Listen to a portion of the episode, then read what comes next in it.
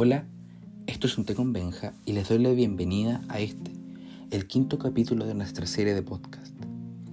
Como punto inicial, les digo que estoy bebiendo una aromática taza de té pu'er, con hojas de murta y arándano rojo. Este té tiene propiedades digestivas que contribuyen al metabolismo, desintoxicando el organismo. Además, la murta, como planta, tiene un pequeño cuento detrás, que así versa. En el bosque valdiviano, en la zona del Rebellín, un pájaro, chucao, o también conocido como tricao, se escondía en el frondoso follaje de una murta. Cuando llegó el verano, se encontró con un animal del monte, que justo había despertado de haber hibernado. Juntos observaron la maduración de la murta. En marzo se dieron cuenta que un festín de aromáticos frutos silvestres les esperaba, viendo cómo se avecinaba el otoño con los bellos colores rojizos de las hojas de los robles que aparecían. El bosque vive, contemplémoslo, protejámoslo. Dentro de él hay mucha vida ancestral y por ende sabia. Los temas del monólogo de hoy son la infancia, adolescencia y juventud. En Chile y generalmente en el mundo, a los niños, niñas y adolescentes se les posterga nunca o casi nunca están en el centro de las políticas públicas. Esto creo yo que se debe a que no votan, por ende a los políticos poco le importa y nada hacen en estas materias.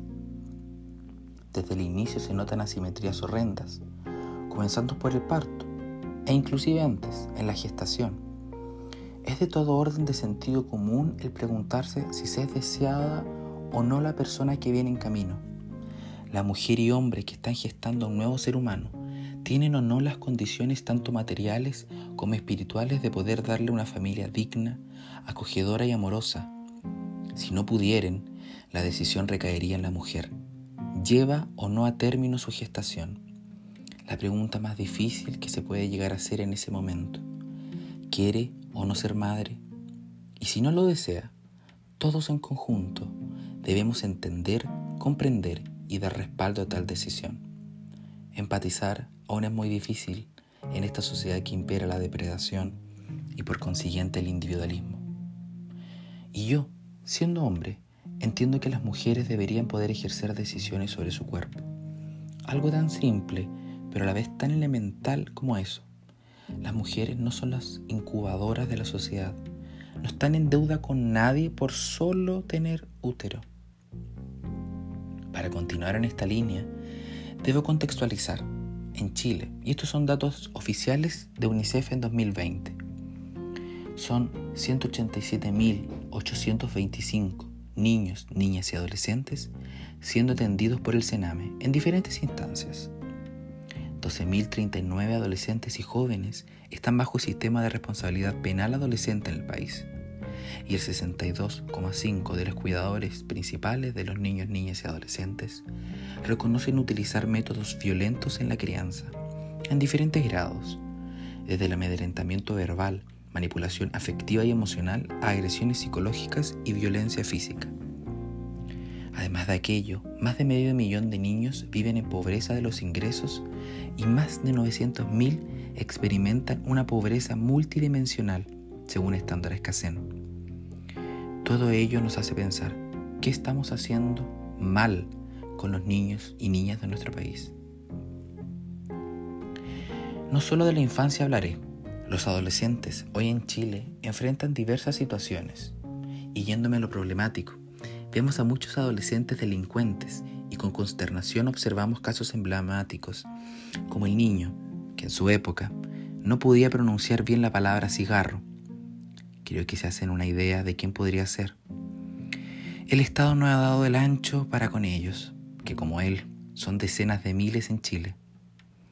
Además los medios y las redes en general no contribuyen en nada a erradicar tales actitudes que podríamos denominar narcoactitudes, exaltando y ensalzando tales comportamientos, dándole categoría de admisible y favorable el drogarse, tomar alcohol, fumar cigarros, y sin ir más lejos, hubo un programa en televisión nacional que abordaba la maternidad precoz, en vez de entregar información de cómo no llegar a eso. Es lamentable por donde se mire. La decadencia cultural que vemos en una espiral de crisis que, en gran medida ha hecho perder la identidad y valores. Como punto final, qué bien le haría al mundo y a Chile en particular poner el foco de toda iniciativa los niños, niñas y adolescentes, para evitar y prevenir todos los males que les aquejan hoy. Todas las políticas que prevengan vulneraciones y no que vengan a investigar y sancionarlas. Necesitamos brindarle a los niños y niñas el lugar que merecen, con dignidad y protección, para que no haya más casos emblemáticos, para que no haya más privaciones en el futuro, porque con el solo hecho de poner el foco hoy, nos aseguramos un futuro mejor, en manos de quien legaremos nuestra sociedad. Claramente los que hoy no tienen ninguna injerencia, los niños y niñas del hoy, serán los que nos guíen mañana. Les invito a reflexionar acerca de esta temática, que despierta muchas susceptibilidades y nos enseña diversas miradas a un mismo tema. Ojalá le haya gustado y parecido interesante. Me despido, esperando que sea un hasta pronto. Esto fue Monólogo en un té con Benja, el podcast.